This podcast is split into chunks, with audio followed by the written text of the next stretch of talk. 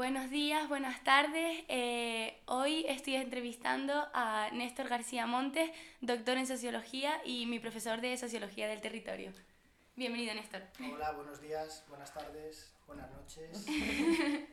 Em, vale, em, vamos a hablar sobre la sociología del territorio de manera general y luego tocaremos algunos aspectos como son la idea de cultura, de nación y la idea de la globalización también.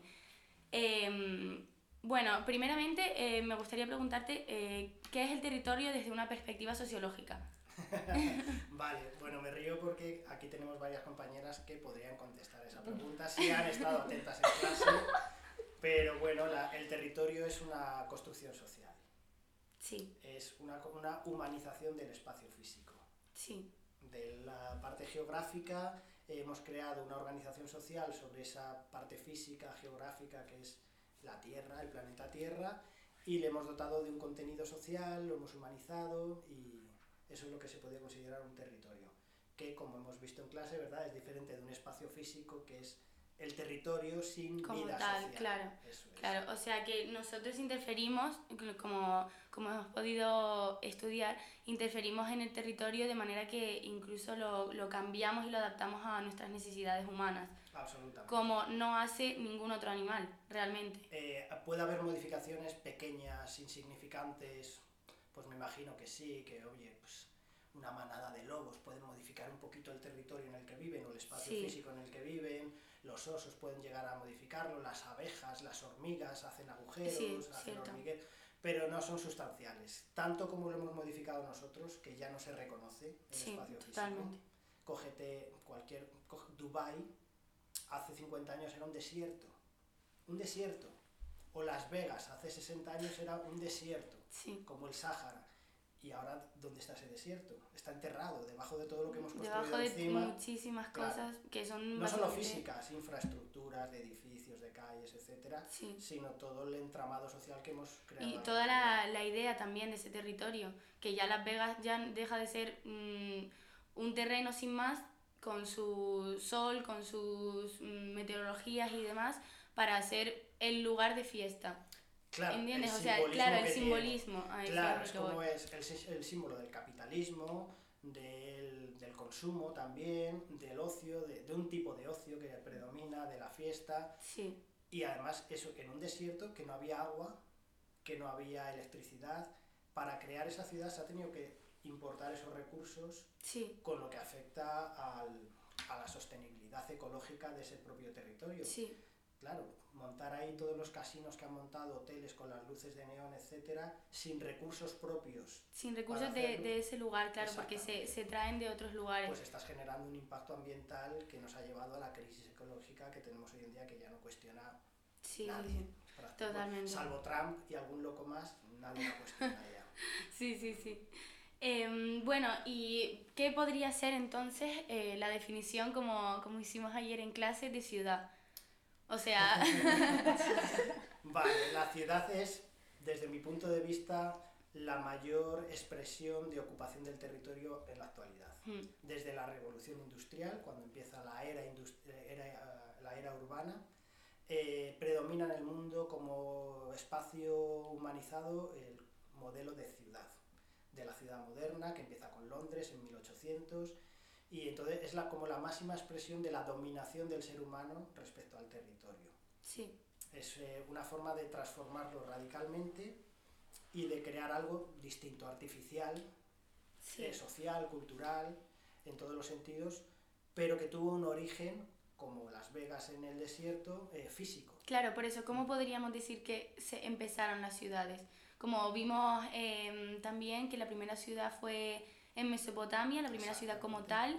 Eh, pero realmente, ¿qué llevó al ser humano a, a generar esas ciudades? Bueno, o sea, pues, ¿por qué esas aglomeraciones tan grandes y por qué esa necesidad de, de, de grupo en el que te sientas eh, mm, con tus necesidades básicas también satisfechas, pero tan grande?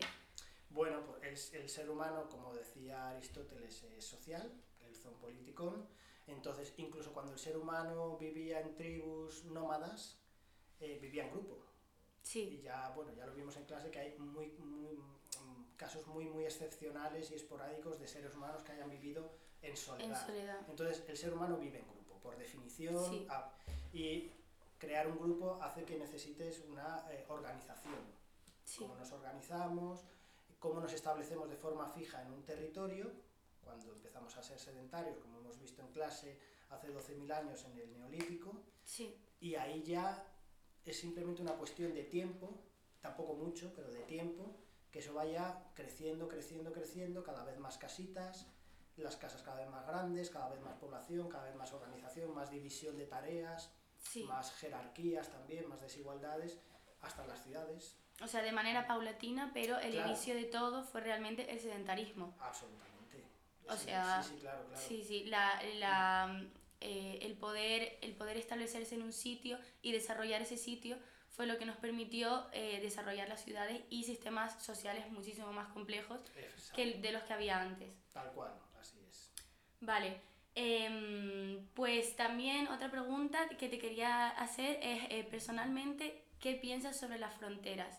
O sea, ¿por qué eh, se crearon primeramente las fronteras? ¿Por qué realmente se generó esa división del territorio físico y natural?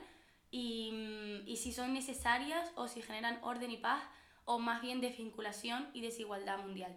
Vale, pues si me preguntas mi opinión personal, creo que generan esto último que has dicho. Las fronteras no son físicas, no son naturales. de hecho, las fronteras no existen, o sea, realmente no existen. Sí. Nos hemos dicho que de aquí a aquí cogemos este trozo y esto lo vamos a llamar España. Sí. Lo, lo podíamos haber llamado de otra forma, podíamos haber cogido más trozo, menos trozo, depende, eso va cambiando también con los años. Pero es una invención, una construcción social, una construcción humana. Entonces, las fronteras, desde mi punto de vista, ahora me preguntas por mi opinión personal, es, eh, junto con otro elemento que ahora comento, eh, lo que más conflictos y desgracias ha causado a la humanidad. La lucha por el territorio, por el, por el trozo de tierra. Mm, eh, por la pertenencia, o sea, por... Por la, por, por la conquista, por el poder, por tener más trozo de tierra que el de al lado, quitarle mm. el de al lado, como ahora los rusos con, con Ucrania. Sí. Para mí esa es una de las grandes cuestiones que ha llevado al ser humano a las guerras, desde que, es, desde que existen esas fronteras. La otra cuestión para mí es la religión, que también ha, generado muchas guerras. Entonces las guerras y los conflictos humanos han girado en torno a la religión o a la conquista por el territorio. Las fronteras es una invención y, y tampoco tan, tan antigua. Se supone que las primeras fronteras que se establecieron como administrativamente fueron en España, además. ¿Ah, sí? Sí, dos con Portugal, en Zamora y en Badajoz, y otra con Andorra en el siglo XIII. Esas fueron las primeras fronteras en España, o en, en el mundo, sí, sí, sí. establecidas. Vale, pues no lo sabía. Pero que en vez de coger hasta Badajoz hubieran cogido un poco más, un poco menos. ¿Y por qué se hizo eso? ¿Por cuestiones culturales, puede ser? Sí, por cuestiones administrativas y porque yo creo que ya el ser humano, desde que se establece como sedentario en un terreno fijo, en un lugar fijo, eh, ya tiene la necesidad de apropiación, de considerar que eso es suyo y entonces vamos a delimitar para establecer lo que es nuestro, donde la gente no puede entrar, para diferenciarlo del de al lado. Si puedo, voy a intentar de al lado su trozo de tierra también. Por eso se van un poco creando las fronteras. Las fronteras también nacen ya de forma más eh, eh, generalizada con el Estado-Nación moderno. Estamos hablando con la paz de, Westfalia, se llamaba, me parece, en el siglo XVII. O sea, una cosa reciente.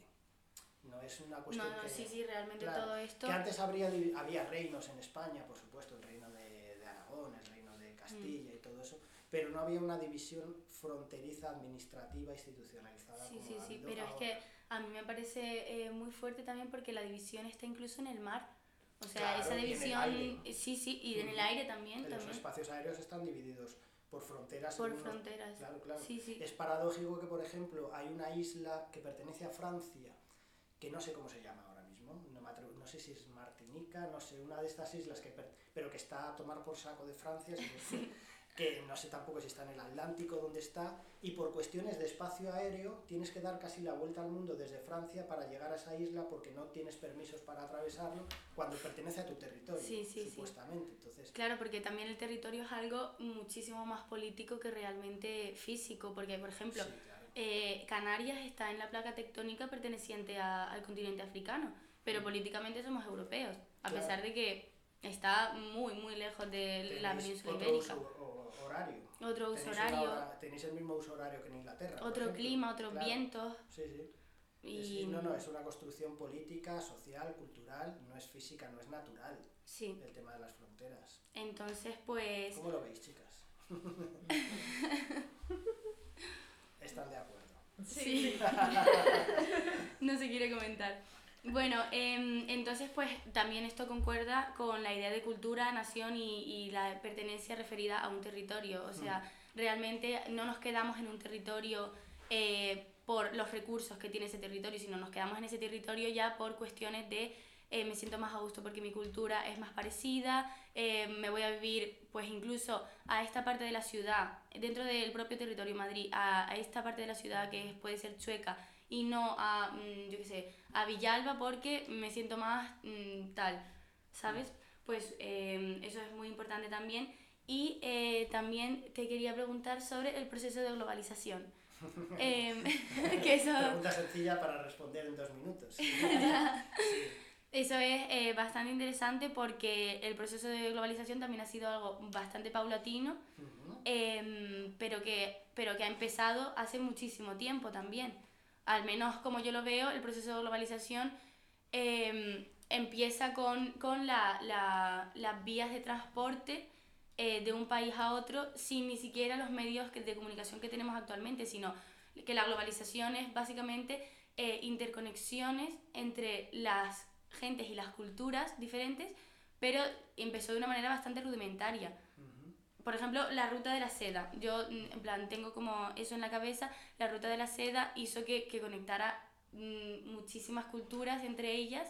Y, ahora, por ejemplo, lo vemos, pero de una manera masificada, ¿no? Lo siguiente, con las tecnologías, con el uso de, o sea, de, todo lo cultural referente a, a, una cultura mucho más global que realmente eh, estática. Estoy absolutamente de acuerdo con eso que dices globalización yo también lo llamaría un poco homogeneización social, cultural.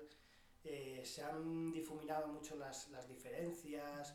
A ver, en, el, en, Occidente. También vamos a ser un poco etnocéntricos en este caso, porque diferencias con un pueblo por ahí de, de Sudán profundo, pues hay muchas. Pero por ejemplo con Asia ya no hay tantas. No. Con América, incluso con América Latina, pues hay menos todavía. Bueno, la ruta de la seda, no, si, si hablas de Marco Polo, por ejemplo, eh, claro, ¿tú de dónde dirías que es eh, la pasta? De los espaguetis y tal. Hombre, pues ahora si me lo preguntas así en frío, es de Italia. Pues no es de Italia. Claro. ¿Qué no viene, es de, viene de China. ¿De China? Viene de China y la trajo Marco Polo. ¿A dónde? ¿A Europa? A Europa, claro, y ahora pensamos que es de... Sí, se apropió de... Italia. Claro, claro, entonces pues eso ya fue un inicio de la, de la globalización, como él, las normas culturales, las pautas, las costumbres, las tradiciones de otro sitio se incorporan aquí y se, se hacen propias también, ya no se diferencian. La pasta viene de, de, de China. Mm. Los helados o la dinamita vienen de China también mm. y nos parece que son nuestros, ¿no? Entonces yo creo que es una forma de homogenizar también los patrones sociales y un poco eh, difuminar las individualidades, porque al final mm.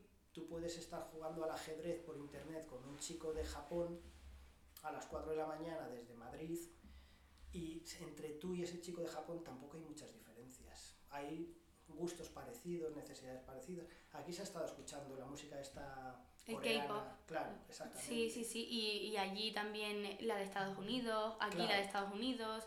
O mm. sea, mm, la música latina también está por todo el mundo. O sea, mm. y eso, y eso te causa más... Tiene, cosas buenas y malas. Claro.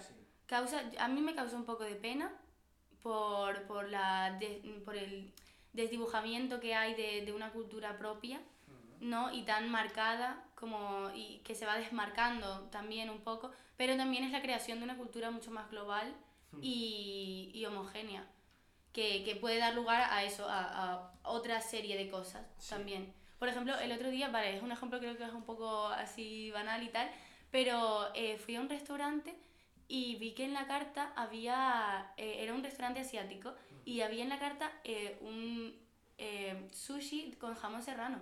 en vez de con atún o con... Claro, y me quedé impresionada y dije, madre mía, estoy en un restaurante asiático realmente, y se llamaba Sushi a la Ibérica. Pues Entonces... me parece un ejemplo muy bueno de lo que es la fusión de las culturas, producto de la globalización. En Perú, por ejemplo, tienen una comida típica que es una mezcla de la comida criolla de latinoamericana con la comida china también. Se llama chifa. Y dices, ¿y, los chinos que pintan en Perú? O sea, ¿cuándo ha habido chinos en Perú?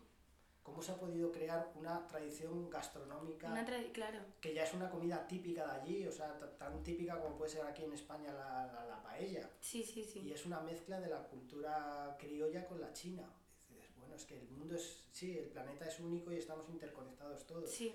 Y, y, a ver, si, si, existiera vida en otros planetas, que está por demostrarse, yo creo que podríamos llegar ya a una globalización interplanetaria, interestelar. Y a una universalización, sí sí, sí, Que también es un poco crear patrones comunes, que eso también tiene peligros. Por ejemplo, se habla ahora de la ciudad global y de la ciudad, eh, de la ciudad genérica tú te coges Nueva York, te coges Tokio, aunque están en continentes diferentes, no ves diferencias. En la forma de la ciudad ni en el estilo de vida. No, no. Pero no solo eso. Y realmente una persona de Nueva York viaja a Tokio no siente que esté... No, por el idioma. Claro, pero, pero simplemente... La comida puede encontrar la, comida, misma comida. No hay grandes dificultades. Puedes, llevar, puedes ya llevar incluso tu sitio donde te vas a alojar ya reservado, vas tranquilamente. Sí, sí, sí. O sea...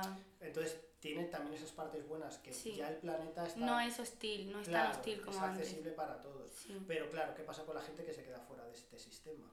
Que hay mucha gente, muchos territorios, muchos pueblos que están fuera de la globalización, no se benefician de, de las cosas buenas y, sí que se ven perjudicados por, por estos efectos porque no están dentro del sistema productivo, por lo que sea. Sí, también, también es interesante porque eh, el otro día también leyendo sobre Ucrania y el conflicto que hay ahora con Rusia, eh, leí artículos que, que cuestionaban eh, la, la, o sea, la idea que se está poniendo encima de la mesa de Tercera Guerra Mundial, porque realmente es una cuestión eh, también bastante política y geográfica la que está em, en, el, en el tema, porque hay muchísimas guerras que se están dando actualmente también y no se han tomado eh, la cuestión mediática como guerra mundial pero el hecho de que esté amenazando, yo creo que a Occidente, a Europa y que tenga que ver con, con estos países más ricos y desarrollados, por eso se, eh, se, habla de Tercera Guerra Mundial y no, y no por, y, y, y, porque estas otras guerras que no tienen nada que ver con Europa, ni Europa se ve amenazada, ni tampoco Occidente, no se habla de Tercera Guerra Mundial. Entonces, pues... Totalmente. Eh, en Sierra Leona hay guerra desde hace muchísimas décadas. ¿Quién sabe dónde está Sierra Leona? Yo no, la verdad. pues claro, pues está en África, por ahí en África. Sí. Pero eso ya no es global. Claro. Porque África no está dentro de la globalización. Claro, porque por ya no es de interés común para todos. Mm. Pero una guerra que se produce en Europa, en las puertas de Europa, en Rusia y Ucrania, donde se ven intereses económicos también perjudicados de la propia Europa, de la OTAN, de Estados Unidos, pues ya parece que te afecta y que es algo tuyo. Entonces ya entendemos que es una guerra global, mundial. mundial, exactamente. Sí, sí, sí. Sí, pero hay microguerras por ahí en muchos sitios, en, muchos, en África especialmente, sí. donde parece que eso es cosa suya. Claro. ¿Están en otro planeta? No, están en el mismo. Claro, por, por eso hablaba también de, de, que la globalización también... Eh, hablamos de globalización, pero mm, ¿se puede meter en esa globalización a todos los países realmente globales? No. No. No, no, imposible.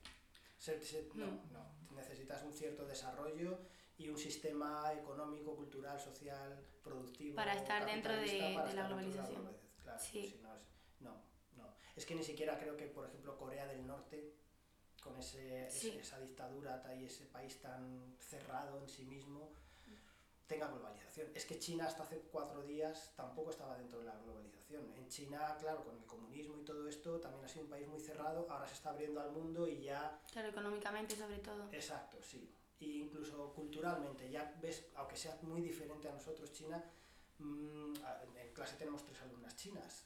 Sí. Pues viven como nosotros. Mm. Pero eh, en China, por ejemplo, no sé si todavía, ah, igual ya se han abierto, pero antes eh, Google no existía. ya había buscadores claro, para... tampoco tenían WhatsApp, mm. tenían sus propios, ni Facebook, ni estas cosas, mm. tenían sus propios sistemas, entonces estaban como separados del resto del mundo de la globalización. Ahora mismo seguramente ya están entrando, se están occidentalizando, mm. también por intereses económicos, etcétera. Pero si antes preguntabas si todo el planeta está globalizado, no, hay muchas partes del planeta hay muchísimas. poco desarrolladas que no están en, en este sistema, mm. con sus ventajas y sus inconvenientes, claro. Claro, claro, claro. Y mm, pues bueno, eh, em, ¿podrías eh, finalizar con alguna frase o algún pensamiento que, que te lleve a ti a, no sé, a inspirarte en la sociología del territorio o a pensar en el territorio de manera social y mm. humana? Bueno, a ver, no sé por qué cuando me has dicho una frase me ha venido una a la cabeza que yo no aplicaría al, al, a la sociología del territorio en particular, la aplicaría al momento actual que vivimos. También, claro, eh, esto lo estamos grabando un día que es 3, 4... 3, 3. 3 de marzo del 2022, eh, hace una semana que estalló una guerra, eh, llevamos una temporada, llevamos una muy mala racha. La verdad es que estos últimos años... Sí, o sea, una pandemia, un volcán en, en, La tierra, sí. Eh, una filomena, un no sé qué, ahora una guerra. La verdad Entonces hay una canción de Joaquín Sabina que dice, pídeme lo que quieras menos, menos entusiasmo. Entonces ahora mismo es un, es un momento que para tener un poco entusiasmo con el ser humano y con la sociedad. Sí. Pero bueno, y a ver si se me ocurría alguna frase un poco más optimista para acabar. Un poco más alentadora. más alentadora. Bueno, pues eh, vale, volvemos a ahora otra canción de Manu Chao, Próxima Estación Esperanza. Buenísimo, Manu Chao. a mí me encanta también. Sí. Entonces vamos a quedarnos con esa próxima estación. sí. Esperanza en el ser humano y en la sociedad. Vale, pero una, ahora un ahora detalle. Algo del territorio. Es que, no, no, no, ah. pero eh, ¿sabes que esa canción de Manu Chao, eh, mm, has escuchado la canción y sabes que sale el metro de Madrid diciendo próxima estación Esperanza? No me acuerdo del vídeo. Vale, pues eh, no en el vídeo, en la, en la propia canción ah, sale como ese esa grabación que la grabó, supongo que él mismo, en el metro de Madrid y sale la voz de esa persona. Pues Manu Chao, por ser em, una persona tan políticamente incorrecta o que no le gustaban las autoridades, pues esa, esa persona que grabó eso para el metro de Madrid denunció a Manu Chao ¿Ah, por haber utilizado su voz, su grabación. Claro, porque en Madrid hay una estación de metro que es Esperanza, que no sé qué sí, es ahora mismo. No lo sé. Entonces seguramente por los altavoces de la, de la estación de metro o en el propio metro dentro del vagón dirían la próxima estación Esperanza. Sí. Y, ah, y la han denunciado, pues no lo sabía. Pues sí. en fin. Pero bueno, eh, finalizamos con esto y muchísimas gracias. Nada, un placer. Em, Mucha suerte. Vale, gracias. Y bueno, pues nos veremos en el próximo podcast.